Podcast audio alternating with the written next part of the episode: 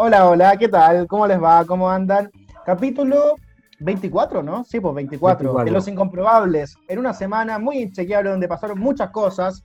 Tan inchequeables como Estados Unidos, que tuvo una elección que duró casi una semana y todavía siguen contando votos. Insólito. Pero tenemos ganador. Joe Biden, claro que sí, que le ganó a Donald Trump.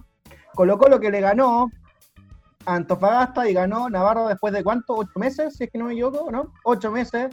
Claro que sí, y bueno, vamos a hablar también de la selección chilena, del retiro del 10% que se aprobó en su primera etapa, pero antes, antes, no podemos comenzar con estos temas y nuestro diálogo totalmente incomprobable sin presentar, por supuesto, a los de siempre. Diego Montenegro, que estás muteado en este momento, desmuteate. Hola amigos, ¿cómo están? Todo Para que no los, los gases que estoy tirando con esto. y por supuesto, el Walter White, del periodismo chileno, como siempre lo decimos. David Navarro, desde la comuna de Puente Alto. ¿Cómo estáis, Nava? Hola a toda la comunidad, a ustedes chiquillos, eh, un agrado como siempre estar acá y para desmenuzar esta, esta semana bien, bien extraña, bien, bien noticiosa. Sí. Que- ¿Con qué partimos hablando con Estados Unidos? ¿Les tinca? ¿O, mm, o vamos con, con otra Sí, cosa? Estados Unidos yo creo que todavía da que hablar, Ah, ¿eh? ya, ah, ya, te, Todavía- te lanzáis, te lanzáis de una, ya, dale nada, dale, dale a Sí. Estados Unidos a ver qué, qué, qué te pasó, qué opináis con todo lo que, toda la weá que pasó. Es que siento que era, eh, fue una, bueno, como tú bien decías, una noticia que no, no es como aquí en Chile, uno quizás está acostumbrado a las elecciones locales que se resuelven en, en una jornada, ¿cierto? En un día. Es un padrón mucho más pequeño, es verdad. Eh, además, la gente que se abstiene también es, es- es importante, entonces se resuelve todo mucho más rápido. Pero ahora Estados Unidos, claro, son más de 100 millones de, de votantes, solo de votantes, ni siquiera de habitantes, sino que la gente que tiene derecho a sufragio.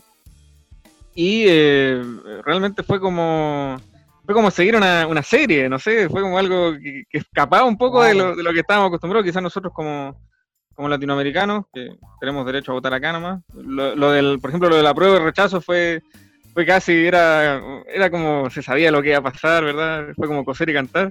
Pero allá no. Ahora bien, eh, hay gente que se ponía contenta. Yo la verdad lo, siento como, no sé, ¿ah? o sea, me, me- me- quedan ciertas dudas de qué tanto podría cambiar, ahí quizás ustedes manejarán mejor lo que es política internacional, pero qué tanto podría cambiar ahora que llegó, que llegó este señor, eh, Joe Biden.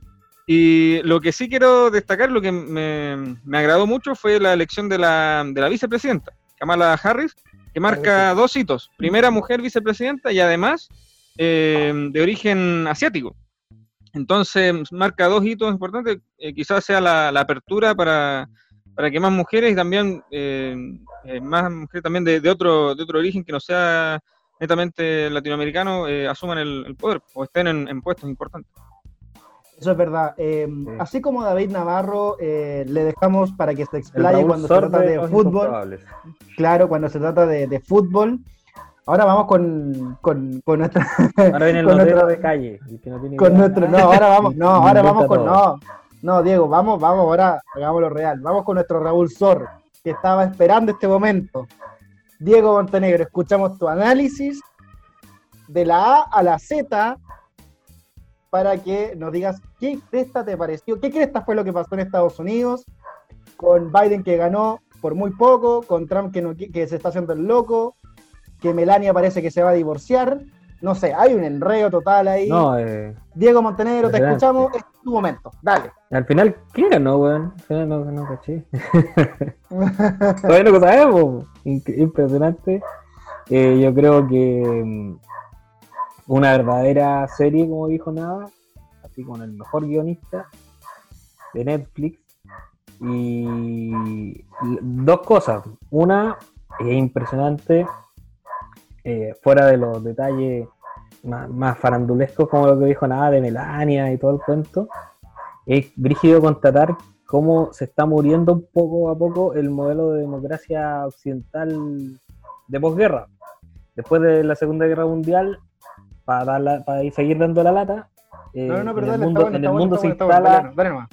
se instala un, un- un concepto en todo, en todo Occidente, liderado por Estados Unidos, de que las cosas tienen que funcionar y la sociedad se tiene que organizar en base a instituciones que regulan eh, los- todos los aspectos de la vida de las personas, dejando de lado otros, otras formas de organizarse que tenían otras sociedades en Asia, en Europa, en el siglo XX.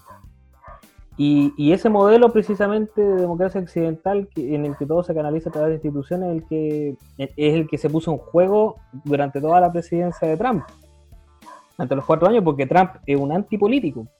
O sea, eh, pero no anti en el sentido de ser, de ser contrario, que también lo es, sino que es un antipolítico porque hace todo lo que no hace un político, normalmente un político institucional, y es por eso que después de lo que pasa con Biden, hay tanta alegría en Wall Street, ¿cierto? Y suben los mercados y todo tiempo.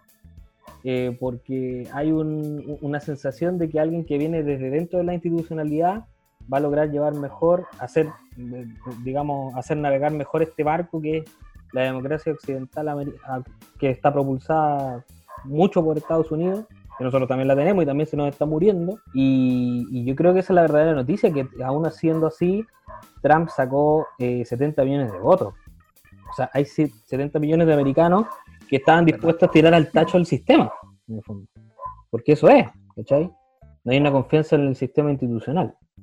Y, y es heavy contratar eso, esos 70 millones de votos, pero al mismo tiempo eh, quizás va a durar más esta, esta como, no agonía, pero, pero este letargo que tiene el sistema institucional. Hay algunos otros conspiranoicos que piensan que igual tiene sentido esa teoría, por, por que sea así media salpatesca, de que eh, el presidente, todavía presidente Trump, fue instalado por potencias extranjeras, fundamentalmente por Vladimir Putin y su hackeo de mails al Comité Nacional Demócrata, el 2016, si no me equivoco.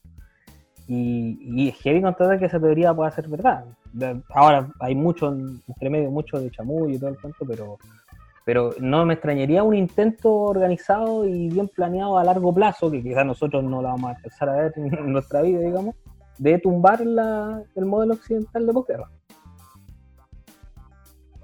No. Mm.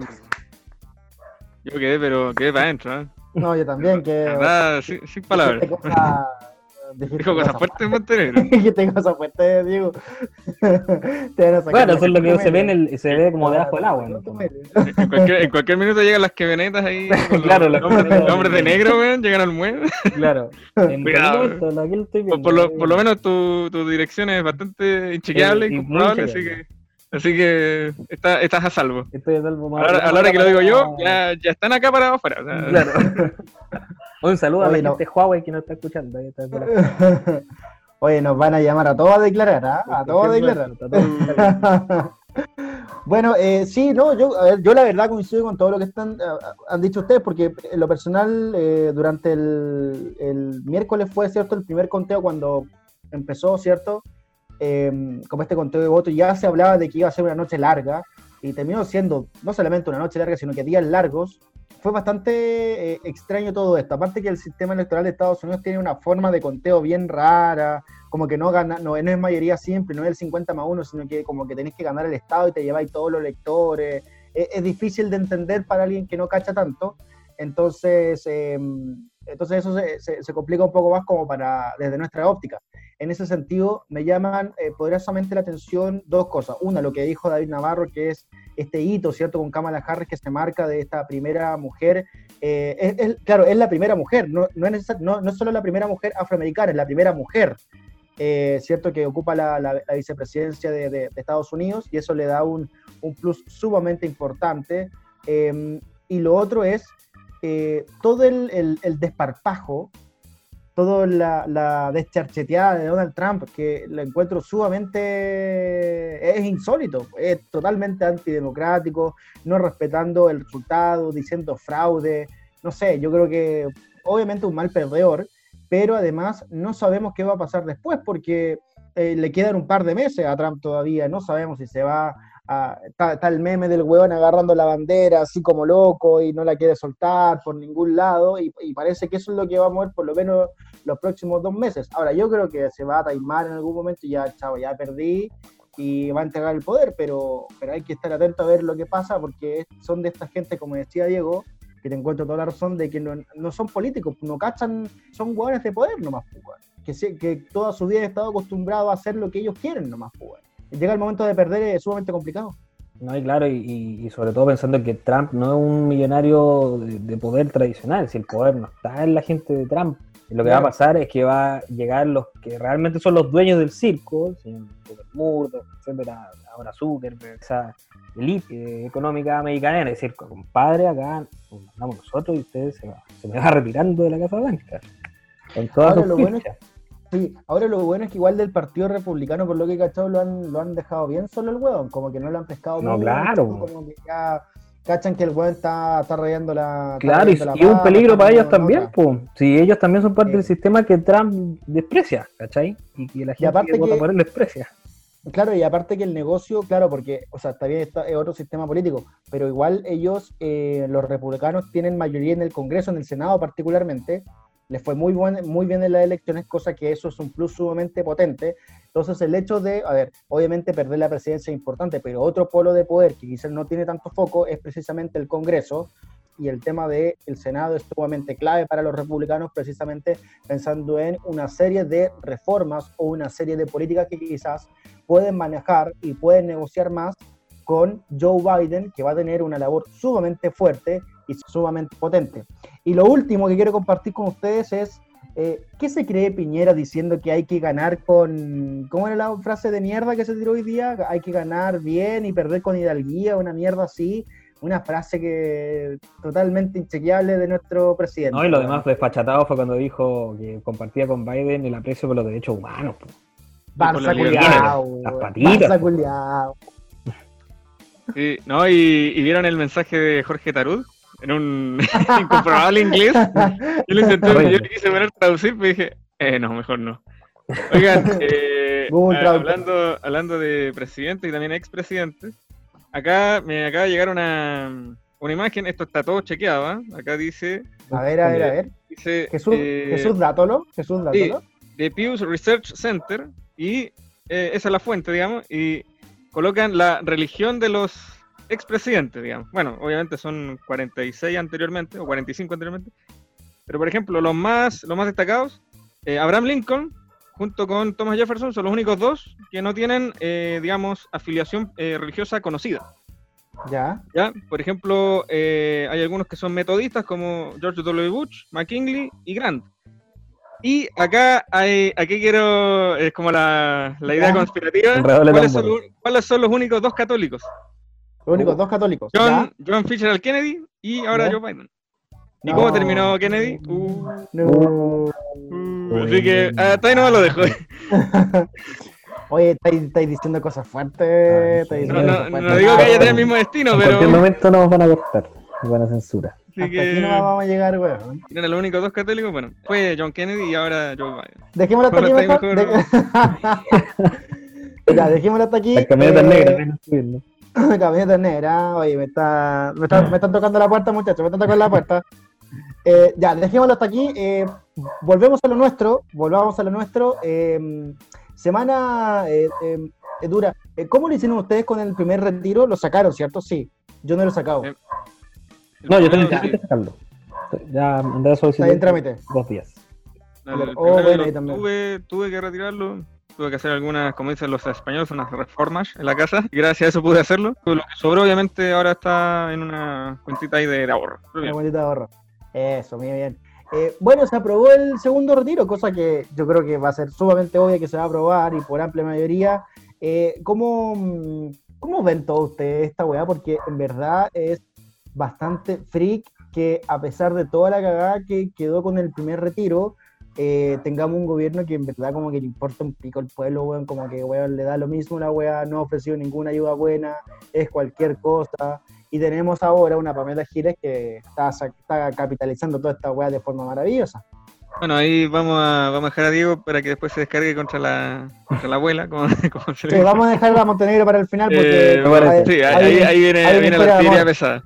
hay Eh, una historia de amor ahí muy, muy linda. es un claro reflejo de que si se está legislando esto es porque, como tú bien dices, no, no hay una ayuda efectiva, no hay tampoco, creo, un interés. La única mirada que yo veo es la como del gobierno es como si fuesen empresarios, como si fuesen más que empresarios, prestamistas bancarios. O sea, dice ya, te vamos a prestar esto, pero igual tienes que devolver, ¿eh? Y ojo que si sacas tu Sí, plata, después tienes que reponerla. Pero viejo, eh, eh, hay, hay cosas que son inmediatas. Hay gente que, que, lleva todavía tiempo sin trabajar. Y digamos, no, no es porque no quiera trabajar. Yo creo que ahora cualquier persona que tenga apenas una oferta de trabajo la va a aceptar. Porque hay, hay necesidades que son inmediatas. Pagar arriendo, pagar colegio. Pues, aunque la paga no sea tan buena y la van a aceptar igual. Pero, o sea, hay, hay necesidades. Pues, yo creo que ahí, ahí, hay que sopesar. Quizás, por ejemplo, para mí, si yo quedase sin trabajo, a mí quizás no me afectaría tanto, no tengo hijos, no tengo grandes gastos, pero yo me pongo en el lugar de la, de la gente que sí, que sí tiene gastos, que sí tiene eh, preocupaciones, que sí tiene gastos que cubrir y, eh, esto quizás, eh, ojalá no, que no sea la única salida, pero dado que el gobierno no ofrece otra ayuda, digamos, eh, no, hay, no queda otra alternativa. Yo creo que ahí creo que habían un par de diputados, creo que la diputada Vallejo decía, es una vergüenza que esto ocurra, pero no hay otro camino. O sea, ¿qué, más breve, pero preciso para indicar el, proceso que se está viviendo? Diego Montenegro, otro eh, momento de desahogo. Claro. ¿Qué te pasa? Eh, no, nada contra la abuela, como dicen ustedes, nada personal. Todo crítica política y yo creo que lo que pasa con este segundo retiro era lógico, cuando sacamos cuando sacaron el primer 10%, muchos dijeron, bueno, el principio de una historia, no, no, termina aquí y, y está pasando lo que tiene que pasar nomás, pues yo creo que un, un cruce muy complejo de muchas de muchos procesos simultáneos que derivaron en esta cuestión. Primero que nada, la pandemia, obvio. El mal manejo que tenía el gobierno para que ha creado una sensación en la gente, sobre todo en la gente más escasos recursos, de desamparo por parte del Estado. No ha llegado la plata y, llegó, yo conozco gente que esta semana le llegó el IFE que tienen que pagarle en mayo. Algo así, imagínate. El mm, pelote. Y... Por ejemplo, sí, ¿Ah? perdona, perdona Diego, por ejemplo, a mí este el mes pasado me pagaron el, el IFE que me correspondería el mes de julio, una wea así. Claro. Porque el sistema se. refrigerador y congelarse. Claro, eh, claro, porque el sistema te evalúa y se demora tanto la evaluación de la, del registro social, que el índice de no sé qué mierda que te tienen que sacar y bla, bla, bla, bla, bla que claro, cuando te aceptan, ya han pasado meses. Y si postulaste después de que se hiciera el primer pago, ese primer pago, puta, se corre hasta el último. Es una. Sí, no es retroactivo. se aplaza. O sea, no, o sea, o sea es, claro, claro, es retroactivo en el fondo porque te lo van a pagar. Pero no es que te lo van a pagar al tiro con la con tu primer pago, ah, se acumuló, no, pues. ¿Cachai? Se, te corre. Como que, ah, no, no, no, se te corre por un mes más. Es una, está una muy insólita. Los rezagados. Claro, totalmente dentro de los rezagados, Diego. Sí, eso por una parte. Yo creo que se cruza también con esta idea que terminó siendo un poco paradójica y que trataron y que hubo mucho esfuerzo de la asociación de FP, sobre todo en los últimos 15 años, diría yo, por inculcar en la gente de que los recursos son de ellos. Y te acuerdas, una polémica, sí, eso lo hicieron muy bien, la gente lo tiene muy internalizado. Y eso finalmente les terminó jugando en contra, porque ahora la gente en una situación difícil en cuanto a recursos dijo, bueno, si la plata es mía, ¿por qué no la puedo sacar? Claro. Y el, y eso básicamente terminó, claro, con demoliendo todos los, argumentos que, se oponían a esta a, este retiro diciendo que no, es que ellos es su plata pero no tienen derecho a sacarla. O sea, una contradicción total. Y también se cruza, en tercer lugar yo creo, con, eh, eh, hay un esfuerzo, creo yo, y que no me parece para nada malo, eh, de parte de sectores liderados, por ejemplo, por, por Pamela Giles, en que su objetivo final es básicamente dinamitar el sistema de FP, que no ha dado los resultados que se habían prometido por parte del hermano de Piñera, de José Piñera, y que, y, que fue generando toda esta animadversión de la gente hacia el sistema que le da pensiones miserables, y ese malestar y ese descontento, eh, hay gente que lo sabe administrar muy bien y, una de esas personas es Pamela Giles, y sabe tomar esa madeja del de la, de versión de la gente de la AFP y las convierte eh, en, básicamente un derrotero que va, porque yo estoy seguro que va a haber tercer y cuarto retiro. Y así hasta que lleguemos al, al, quizás llegamos al 100. Y eso básicamente es un objetivo político que es eh, sacar el sistema de capitalización individual, lo cual no me parece mal. Pienso yo que está, está, está bien que pensemos en un nuevo sistema y tendrá que ser por la fuerza porque en 40 años no se ha tocado. No sé, pues eso es verdad. Ahora, en ese sentido, con respecto al tema de, claro, de que los fondos son de cada uno de nosotros, ahí yo personalmente lo tomo como un arma de doble filo. Y claro, yo coincido con lo que tú también decís, ¿cachai? De que el tema de la FP, puta, hicieron que la gente se creyera ese cuento y está bien, es parte del juego comunicacional y, o cultural, si se, incluso cultural si se quiere, que está bien, ¿cachai? O sea, la plata es mía, de nadie más, no la comparto con nadie. Ya, pero como, entonces, claro, tú decís, claro, la plata es mía, la puedo retirar, toda la razón.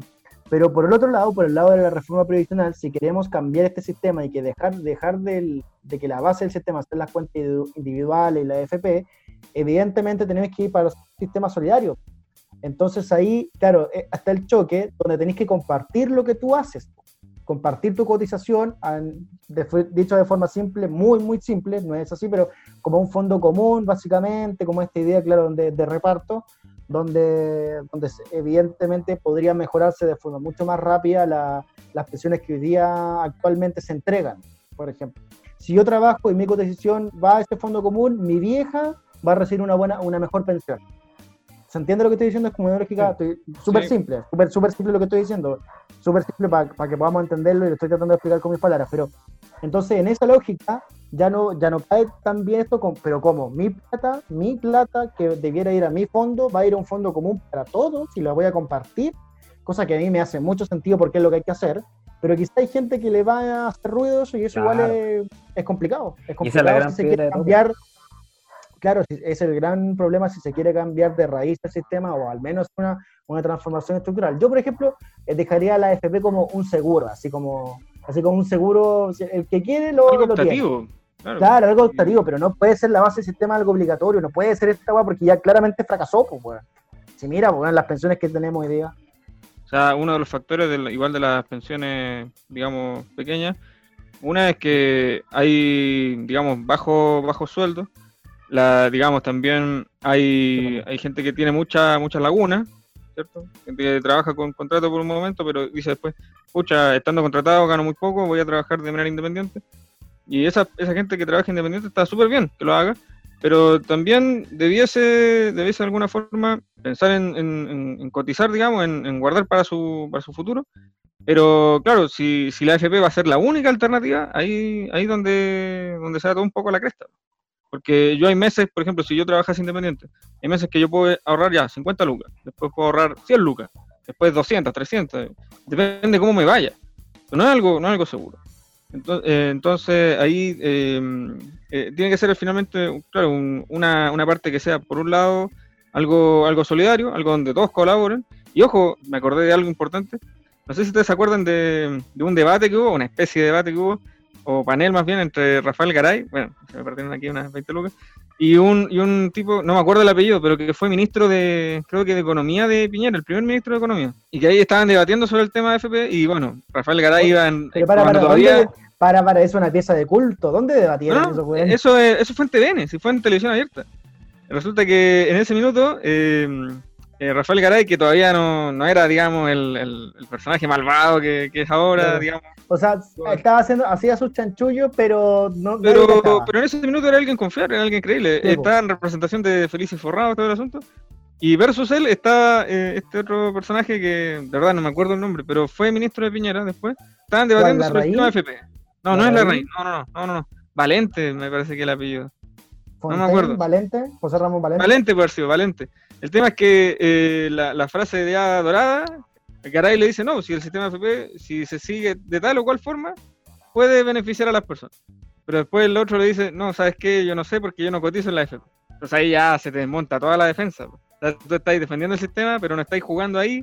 Entonces, no, ahí, ya se... Claro, es como... Hay gente que tiene información privilegiada. Si estamos hablando de, alguien que después fue ministro de, de, Economía, es porque sabe que en realidad el sistema no, a la larga no, no, no te va a dar beneficio. Ya tenéis que ganar, no sé, como cuántos millones mensuales para tener una pensión de 500 lucas cuando te jubiles, es una wea insólita. Claro. Una insólita. Es que no hay ningún sistema, perdón muchachos que meta la cuchara, eh, no hay ningún sistema en el mundo que esté basado en capitalización individual y que dé pensiones eh, a, montos similares a, tu última jubilación. No existe. Acá nomás que se inventó esa weá y no fue como el... no, y no, y no resultó. O sea, claramente la gente, lo vimos con el caso, ¿te acuerdas cuando conversamos con María Angélica Ojeda? Sí, po. ella le bajó un 70% casi la, eh, de lo, lo que ganaba, digamos, a la pensión. Entonces, eh, yo creo que tenemos que avanzar un sistema mixto, como el que se estaba poniendo en la última reforma previsional antes de la, la antepenúltima, o sea, perdón, la penúltima reforma previsional, que era eh, que repartía 3 y 3 la cotización, entonces 3 a cuenta individual, 3 a solidaridad. Y eso Yo no lo mandaría todo a solidaridad, te digo al tiro. Yo te diría todo a solidaridad, para mí los seis Claro. puntos. Pero ahí. Pero el problema es que eh, chocáis con la, como tú mismo dijiste antes, con una cultura que ya tenemos adquirida de eh, individualismo. El ahorro propio. sí, po, Claro, el ahorro y- propio, sí, y- verdad, po. claro. Y- Pueden ser dos y cuatro, ya, por último. para- No, sí, o sea, no. Cuando yo Pero que digo- la persona decida, por último. Ya, ya en Claro. términos Sí, generales, pues, que la persona sea claro, capaz sí. de, de decir. Sí, ahora sería la raja eso de que la persona decía, ahora no sé si el sistema te va a poder permitir decidir, no sé si existe un, no sé si se puede técnicamente, o sea, como en la práctica, ¿cachai? Así como ahí, que- ahí tiene que estar la reforma. porque son, Claro. porque son millones, porque ¿cuántos millones, cuántos millones de trabajadores hay? No sé, 5 millones de trabajadores, Mm. ¿cachai? Activos. ¿Cotizan? O sea, y- o sea, hoy, por ejemplo, cada uno va a decidir, ¿cachai? Es, es, co- es complicado hacer, hacer ese trámite, ¿cachai? Claro. Eh, eh, eh, o sea, me refiero como en la práctica, porque en el papel, puta, yo también quiero eso. Yo, por- yo por mi cuenta mandaría esos seis puntos, pum, para el fondo, me importa un pico. Y mantengo los 10 en la, en la FP, ya, puta, ya no me queda otra, ¿cachai? Pero, puta, por mí que fuera norma general, pero si Pero se puede preguntar, como dice Navarro, sería la raja. Asumiendo que en el futuro eh, va, eh, va a existir un sistema en el que se te va a garantizar por ley una pensión. Pero que porque es si porque- empezás a mandar el sí. 6% a tu cuenta de solidaridad y después pensión básica solidaria nomás, vaya a quedar viviendo con 80 lucas. Es que ahí tengo una, una cierta ¿eh? ventaja porque ahorro y nada, tengo una cultura, pero estoy hablando por mí. Pero, claro, eh, pero nosotros tres igual hablamos porque tenemos una cierta ventaja.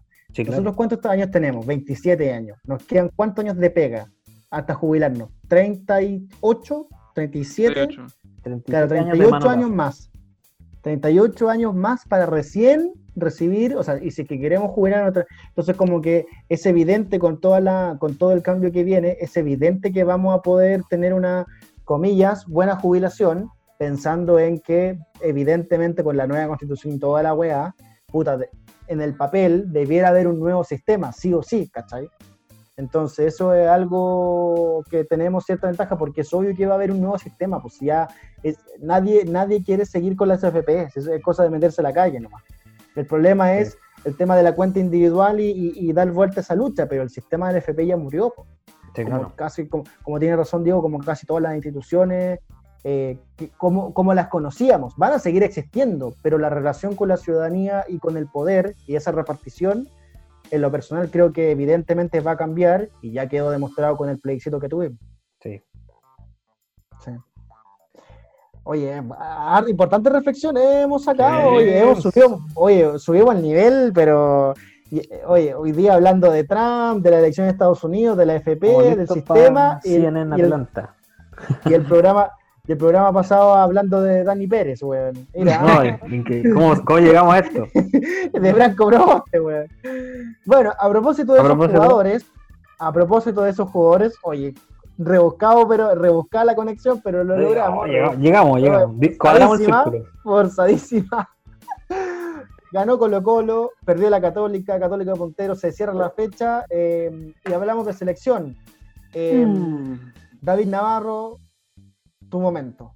Tu momento, David Navarro, para eh, Colo Colo y después Católica, ahí en, en- en un par de minutos, a ver qué, qué tienes. Debo transparentar, como diría un gran tuitero, que eh, solamente pude escuchar el partido de Colo Colo, pero eh, con el relato, ¿verdad? A través del relato eh, se puede avisorar que Colo Colo mejoró mucho su juego, eh, al parecer Quintero ya encontró un poco la, la mano de su equipo, sabe quiénes deben ir, quiénes no, o dónde ubicarlos, y sobre todo el, el- refuerzo que se incorporó de inmediato, el, el Peluca, Maxi Falcón, que en su primer partido se lleva un corte de ceja, realmente un jugador muy valiente, muy, muy aguerrido y muy, digamos, eh, fuerte en la marca. O sea, afirmó de verdad la defensa. Y por el otro lado, colocó atacando eh, y por insistencia al final llega, llega el gol. Claro, lo hace Iván Morales, todo decían tú, un gol Iván Morales, pero ya. El tipo también venía de una lesión larga, Colo Colo estaba ocho meses sin ganar, obviamente considerando la- el tema de la pandemia, todo, y sobre todo Morales que venía lesionado, Colo Colo, bien, está quizás merecido triunfo, sí. Y bueno, sale de la zona de descenso, de la, digamos, de la promoción. Y Católica, bueno, este partido que igual fue un poco, un poco raro, ¿verdad? Porque raro. Eh, fue, insólito la, fue una fracción de, de partido. Se, se terminaron de jugar cuatro quintos de un tiempo, imagínate. A ese nivel. Con penal a favor de Católica. Y lo más raro vino cuando. Así Luciano comenzó el partido. Así comenzó el partido, porque ahí quedó. Y lo patea Luciano Huel, lo tapa Cerda, después lo patea de nuevo, se le va otra vez y en una tercera dice ya, sálete y entra San Pedri que anda Sí, anda dulce de cara al No, gol y para, no, nada. No, el primero lo pateó eh, a Web, ¿A se lo pierde, y el segundo lo patea a San Pedri. Y San se lo tapa ah, hacerlo ya. también. Ah, y San ya. Pedri a la tercera, ahí la Sí, punta. la, la tercera la vencida, claro. la tercera la Qué vencida y Chile en Premier League. fue como que ya, hasta que lo haga nomás, yo creo que fue hasta que lo hiciera, para darle algo de emoción al partido, bueno, después Curicó mete otro gol de penal, Facundo Castro, y el tercer, o sea, el segundo descuento otra vez San Pedri, Católica, bueno, pierde el partido, estaba difícil darlo vuelta, era como, no sé si usted, se me va a caer el carnet acá, pero no sé si ustedes jugaron el International Superstar Soccer, el de Super Nintendo, o el de Sega, había, había, un- había una, había una etapa que se llamaba escenario. Te ponían un, un- obviamente, un escenario virtual de un partido ya Al en azar. juego. Claro, totalmente aleatorio. Por ejemplo, no sé, vos, tú jugás Inglaterra contra Brasil y ahí perdiendo 3-1. Y te dan 5 minutos para darlo vuelta. Ni cagando, weón, ¿cachai? Entonces había niveles. Por ejemplo, había uno que iba 0-0, tenía un tiro libre a favor. Si hacía el tiro libre, pum, ganáis el partido. Y, lo, y superáis el nivel. Pero acá está, está difícil, era un escenario nivel 10, te diría yo. A la derrota católica sigue líder, ¿verdad? Eh, Curicó creo que también se mete ahí en la pelea por, por, eh, cupo Sí, internacional. Curicó, te complemento ahí brevemente. ¿Sí? Sí, Católica, claro, puntero con 39, atrás La Calera y eh, Unión con 36, y Curicó que gana este partido queda quinto con, con 27 puntos, supera a la Mira U y a. Huachipato, si es que Sí. no me equivoco. Buena campaña de. queda- está en zona de, sí, está en zona de Copa Sudamericana. Sí. Buena Mira campaña. tú. Buena La campaña. Mira tú. campaña de Unión, weón, yo... También. Eh, Unión, el, el equipo que mejor volvió de, del receso. Y. Carlitos Sí. Palacio, sobre todo, ahí. Quería ponerle Sí. el- en la fecha clasificatoria. Y bueno, y hablando de Carlitos Palacio, justamente, eh, él iba a ser llamado en la, en la fecha anterior de clasificatoria, Oh, pero no tenía pasaporte. O sea, sí lo tiene y, y va a poder integrar la, la nómina, que la completa en jugadores incomprobables como Niklas Castro. No sé si Ah, yo pero- debo reconocer que no he visto Oh, un sí, actualícenme, actualícenme, No lo he por visto. favor, que lo leí a Ya, la pasada. y Acá tenemos la, la nómina, la, está- la tenemos completa. Ya los arqueros, Bravo, Ah, ya, era bueno. lógico, de su retorno. Brian Cortés y Omar Carabalí, de San Luis, el arquero ecuatoriano chileno. Eh, defensas vuelve Jambo Seyur, eso quizás es lo más noticioso. Lo apuntan como titular, ¿qué tanto rendirá? Ahí difícil. Están los dos hermanos Díaz, Nicolás y Paulo. Mauricio Bien. Isla, que debiese ser el lateral derecho. Francisco Sierra Alta, eh, Guillermo Maripán y Sebastián Vegas. Esos son los defensas. Medio campo, bueno, Jonathan Andía se considera tanto volante como lateral derecho. eh, también su primera nominación oficial ya para el jugador de Unión La Calera. Claudio Baeza que repite. Y se incorporan eh, Rodrigo Echeverría de Everton y Pablo Parra. Eh, Bueno. y claro, y otra novedad es Eric Pulgar que, ojo, que Eric Pulgar se hizo la cimarra, como se dice, porque desde Fiorentina lo dejaron salir, eh, pero eh, podría ahora meterse ahí en problemas con las entidades sanitarias de Italia, con las entidades públicas, porque prohibieron todos los, o restringieron todos los vuelos hacia el, hacia el exterior, y Pulgar vino nomás y se, se vino para Chile. o sea. Y bueno, por supuesto, los habituales Arturo Vidal, ¿verdad? Eh, bueno, acá ponen a Orellana como volante, la verdad es que es delantero. Y el recién transferido a Brasil, eh, César Pinares, transferido al gremio, desde Católica. Y los delanteros, hay hartos delanteros. eh, bueno, el habitual Alexis Sánchez. Y acá quizás el único habitual, porque los demás son Carlos Palacios de Unión, yo creo que merecido llamado. Felipe Mora, que es el goleador de su equipo ahí en Estados Unidos, en el Portland Timbers. Jan Meneses, que también repite nómina. Y acá está para mí lo. Aquí, aquí ya entramos en, a, picar. Andrés Vilches, que es el jugador chileno con más goles en, en nuestra liga. Diego Rubio, que también eh, por ahí justo antes de la nómina metió un gol, que está en el Colorado Rapids. Y el, ya mencionado Niklas Castro. Ustedes habrán escuchado la frase de Claudio Borgi que dijo: Oye, no sabía que Noruega jugaba la pelota. de verdad, insólito. Yo la verdad debo reconocer que no, no he visto un partido entero de él, no voy a vender el humo de que no, sí, tremendo jugador. Claro, uno busca highlights de él, pero no creo que lo hayan llamado a él para ser el salvador de Chile. Es un jugador de 24 años, en una de esas es alguna apuesta a largo plazo. Y el resto, bueno, hay que ver cómo andan. Bosayur, sobre todo, el mediocampo está más o menos claro, va a ser eh, Pulgar, debería ser también con, con Claudio Baeza y con, con Arturo Del, porque Aranguis no fue llamado, tampoco fue llamado Eduardo Vargas, que también fue recién transferido a Brasil. Oye, el equipo malo, weón. Chucha, es que, ¿sabéis qué? Eh, Niklas Castro, Andrés Vilches. No tenemos a nadie, pues, weón. No tenemos a nadie arriba. Estamos cagados. Estamos liquidados. ¿Me pueden actualizar ah, con tertulios compañeros? ¿Quién es Niklas Castro? Lo leí a la pasada y no tengo idea quién es. Un- na- Diego, no perdamos tiempo. Un weón que no va a jugar. Un weón que vino acá a completar, a hacer números. pero ¿qué hace, pues, weón? ¿A qué se dedica? Es- Es delantero, de Noruega. Ah, ya, déjate nomás. Y... Claro. Eh, está, es tan chileno como, como el guatón de los. Dejémoslo en eso. Listo, dejémoslo. Qué horror. Liga. Noruega, weón. El otro día, lo, lo último que supe creo que era de la Liga Noruega o la Sueca, una de las dos. Un partido totalmente inchecable de la Roma con un equipo que se llamaba. oh, se me olvidó, en Europa League. Creo que se llamaba como Young Boys, algo así, Henry Boys, una weá O sea, el, el Henry Boys, ese, ese, es de- ese es de Suiza. El, que, ju- el, el equipo, el noruego que quizás tú, tú haces mención es el Molde. El Ah, Molde que jugó contra el Arsenal. sí, pues. Y eran también, eran como, no sé si eran granjeros, eran así como pescadores, la verdad, y no, no, no pillé qué eran. El Eso que empezaron, Boys, po. empezaron ganando. Claro, no, el, Hen- el Henry Boys está en el grupo de la Roma, sí. Sí. Pero eso era, esos son suizos, son suizos. Eh, están con las vaquitas ahí pastando, Claro. haciendo chocolate. Hacen cualquier Claro, cosa menos jugar a la pelota. O sea, imagínate un país de tan buena calidad de vida como Suiza, como Noruega, que van a estar preocupados weón, de jugar a la pelota. weón? No están cagando, ahí, pues esos cagando. Están preocupados de otras weá, Claro. hacer- Están preocupados de hacer relojes, hacer chocolate, no sé. Claro. Guardar plata de, Guardar Sí, plata. de huevones. En Noruega harán black metal, no sé, tendrán su banda ahí, no sé. ya. Pero bueno, esa es la, esa es la nómina. ¿Qué, qué, qué esperanza hay de, de ganar? No sé, ¿con, con cuántos puntos creen que Yo- salimos de esta? Yo, perdona, yo se lo, de- se lo dije a Navarro antes de antes de estar al aire, o estar al aire. Le dije que encontraba que el profe el profe Rueda tiene una habilidad muy grande para armar mucho con poco. Es decir, con pocos recursos futbolísticos va a armar un buen equipo.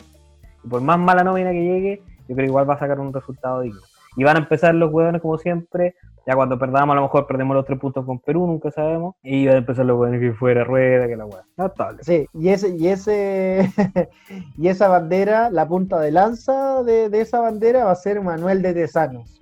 Oye, el weón lo quiere puro echar, weón. Lo único que quiere es que se vaya, porque lo chaquetea, weón, gana, pierde, empate, o weón juega extraordinario, pero lo chaquetea igual. Y quería decir otra cosa, yo creo que sacamos los seis puntos. Yo creo que le ganamos a Perú, le ganamos a Venezuela. Sobre todo le ganamos a Venezuela. No, Sí. si no le ganamos a esta Venezuela, es como mejor vamos a acostarnos, porque en verdad, bueno. Y aparte que históricamente en esta fecha Chile saca los seis puntos. Sí, Y, bueno, Perú, claro, Perú sumándolo, un equipo muy duro. Las dos veces que hemos jugado nos ha ganado las dos veces 3 a 0. Primero un amistoso en Miami, Estados Unidos, si es que no me equivoco, con, que ya estaba a rueda. Y bueno, la, la última fue la, la semifinal de la Copa América del año pasado. Perú, país que no tiene presidente o que destituyeron al presidente y que están Con presidente. peor que nosotros, están peor que nosotros. Mm, ¿Verdad? Oye, ¿vieron el, el coscacho que le pegaron al congresista? Oye, Oye, combo, weón. Más mal pegado, compadre. Mm. al hombro. Cacha que lo detuvieron. sí, cacha que lo detuvieron y ya lo dejaron libre. Pidió disculpas y lo dejaron libre. Ah, mira qué bueno. Ah, mira. Yo mañana, yo mañana voy a pegar un, un cornete a un- algún congresista, ¿no? Me tendrían que dejar libre también. Pedí disculpas Obvio. y te, Pero perdón, disculpa. ¿sabe qué? Fue, fue sin querer. fue sin Mira. querer no, y lo dejaron libre. Oye, y Perú, y Perú que por lo que alcancé a ver, eh, viene sin Paolo, parece. Claro, no, Paola, hace tiempo que está, Paolo. está sin jugar.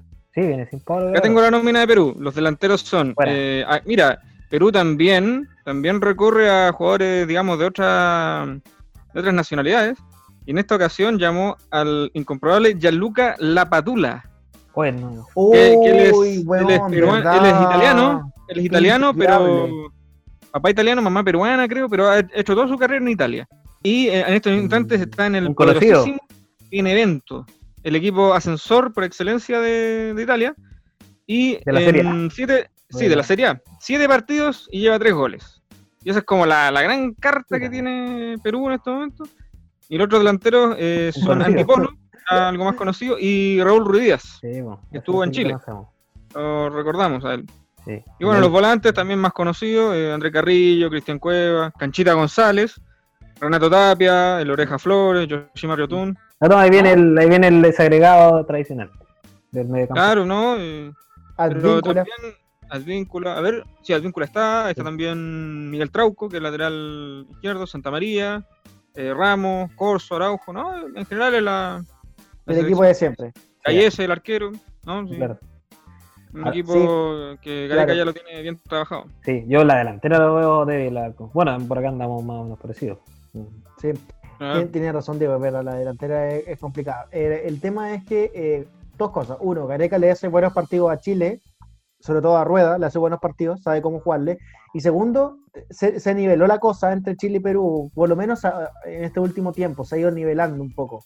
Porque desde que llegó Gareca encontró el equipo y le dio una forma de jugar, estoy hablando solamente con Chile, ¿ah? no, hay- no, con- no en general, pero eh, encuentro que Chile sigue siendo superior a Perú, pero ya no es la misma diferencia que sacábamos, no sé, pues en- sobre todo del 2010 al 2014 y claro. en, la eliminatoria, en la eliminatoria pasada.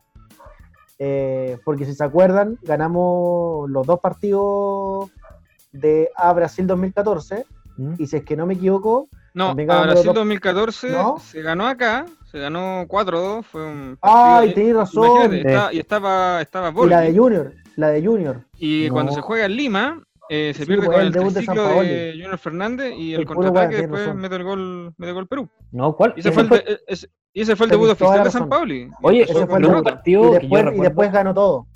Bueno, un Después, partido claro. muy sufrido en que Arturo Vidal se echa el equipo al hombro. Ese, eh, parece que no es ese, ¿cierto? El que hace los dos El goles. de la última clasificatoria sí, pues, donde Vidal eso, mete los dos fue el goles. del último. Chile gana 2-1.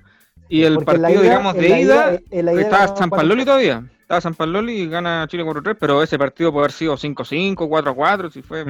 fue una locura. Ya, pero para dejarlo claro, a Brasil 2014 ganó Borgi 4-2 con un golazo de Cari Medel y Ujú. en la, asume San Pablo el primer partido, tenía razón Navarro. Perdimos gracias a la bicicleta de. Lino Fernández y todo el tema. Oh, qué horrible. Eh, Una bicicleta de Lino Fernández en mitad de la cancha. Fue insólito, insólito.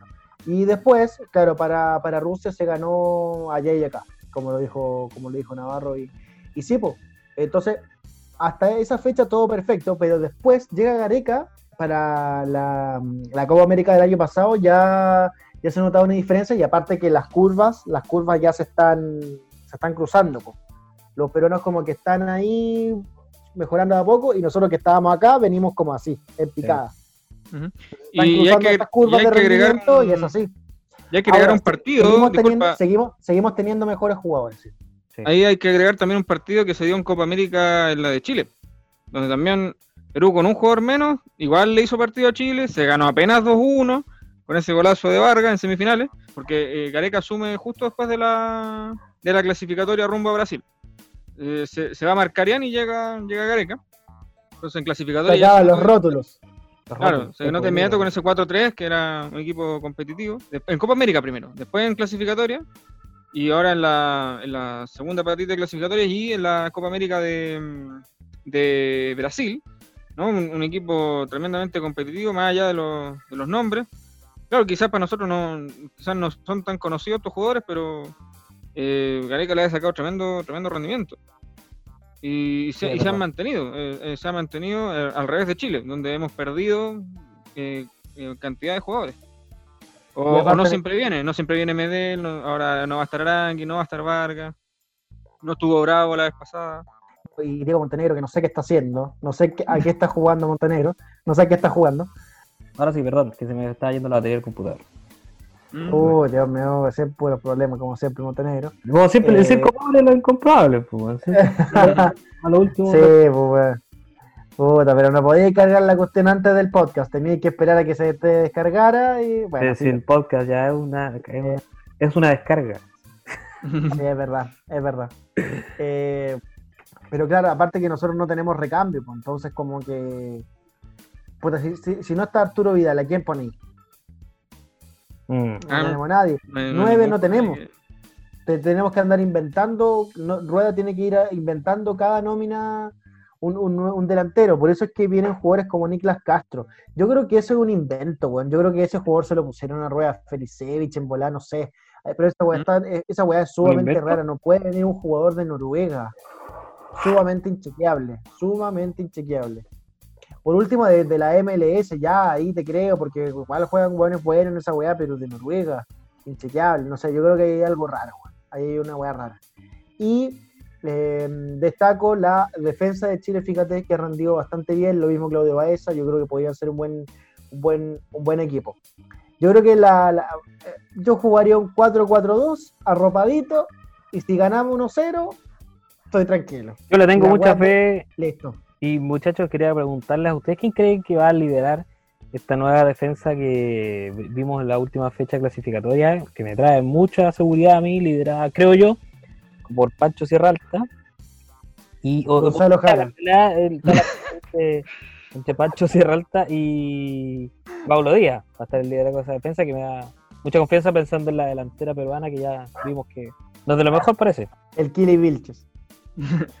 La defensa ya se vio bastante sólida, salvo cosas puntuales, ¿verdad? Pero yo creo que ahora van a ganar todavía más con la presencia de Claudio Bravo. Es casi como el, digamos, el, el que comanda todo, ¿cierto? Eh, Va a ser el capitán, sin duda. Casi siempre se posiciona como, como un líbero. Digámoslo ahí en palabras del loco Pepe, ¿verdad? El líbero, los dos, pero no, sabemos que Chile juega con una línea de cuatro nada más, pero Bravo hace eso, de, de- de empezar la salida de manera más limpia. eh, él no, no hay, no, hay, no hay problemas con que a él se la pasen, ¿verdad? No se va a poner nervioso. Él va a poder ordenar de mejor manera la defensa. Entonces, con eso va a ganar todavía más. Y, pero en, en cuanto a, a línea defensiva propiamente tal, yo creo que tanto Serralta como. No sé si incorporarán ahora a Maripán, hay que ver eso. Bueno, Sierra Alta no puede jugar este partido. Estoy de acuerdo, pero yo no sé si Claudio Bravo va a llegar a ser capitán. Yo creo que sí. Si está bien en el Yo creo que va a ser Alexis Sánchez. ¿Mm? Porque el capitán es Gary Medel, po. ¿Quién es el que es segundo? Claramente Ah, claro. Vidal no va a ser o Claudio Bravo. Claro. No, Vidal nunca, nunca ha sido capitán. Vidal. O sea, eso, es, o- como la, es como la última opción ya. Sigue bajo esa lógica Reinaldo Rueda, claro. Debiese ser. Debiese ser Alexis. Ahí hay que Felipe ver. Mora. Felipe Mora, capitán del equipo.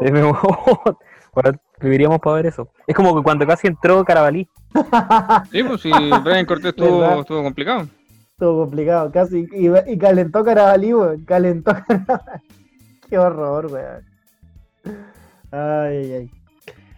Bueno, muchachos, creo que eh, hemos hecho un análisis ya profundo, importante. Antes de despedirnos, como siempre, como ya es clásico, ¿hay eh, alguna joyita para o algún dato, alguna algo al que hay, al- a lo que hay que ponerle ojo para despedirnos? Diego Montenegro. Vamos a tener que estar atentos a lo que va a ocurrir mañana jueves para transparentar. Estamos grabando un día miércoles. La Comisión de Constitución del Senado. ¿Por qué lo digo? Porque se puede fracturar eh, la unidad nuevamente de la oposición, la unidad que nunca está. ¿De qué Eh, estamos hablando? ¿De qué tema? No del entiendo. 10%, retiro el 10%. Ah, ya, ya, ya. El segundo retiro del 10%. Y eh, mucho ojo con la con la abuela, como le dicen, que va, que puede después de este segundo 10% y seguir punteando las encuestas y la BIN se le puede empezar a apretar el que deje. ¿Por qué se va de- a fracturar o descomponer la oposición? No, no, no, no entendí. Porque, bueno, es igual libro largo, pero lo que pasa es que parece que van a reponer la indicación de que los que tengan renta superior a 2 millones y medio de pesos, cuando retiren se les cobra un impuesto a la renta. Y eso va a generar eh, eh, unos y otros, ¿cachai? Pero hay que ver, hay que ver. Y bueno, y lo que pasa con la selección, obvio. Claro. Eso lo le que pasa con la selección. Bueno, estamos atentos. Retirar el 10%, lo que pasa con la oposición. David Navarro. Lo que ocurre también con el resto de la, de la fecha clasificatoria, que también inicia este jueves. Vamos a hacer un repaso rápido. A las 5 juega Bolivia con Ecuador. Ahí hay, hay uno de los rivales directos de Chile, que es el equipo del, del Guayas, ¿verdad? Eh, a las 9 Argentina-Paraguay. Ahí también Paraguay que queremos que pierda puntos, no sé, en una de esas le, le hace la gracia de visita a Argentina.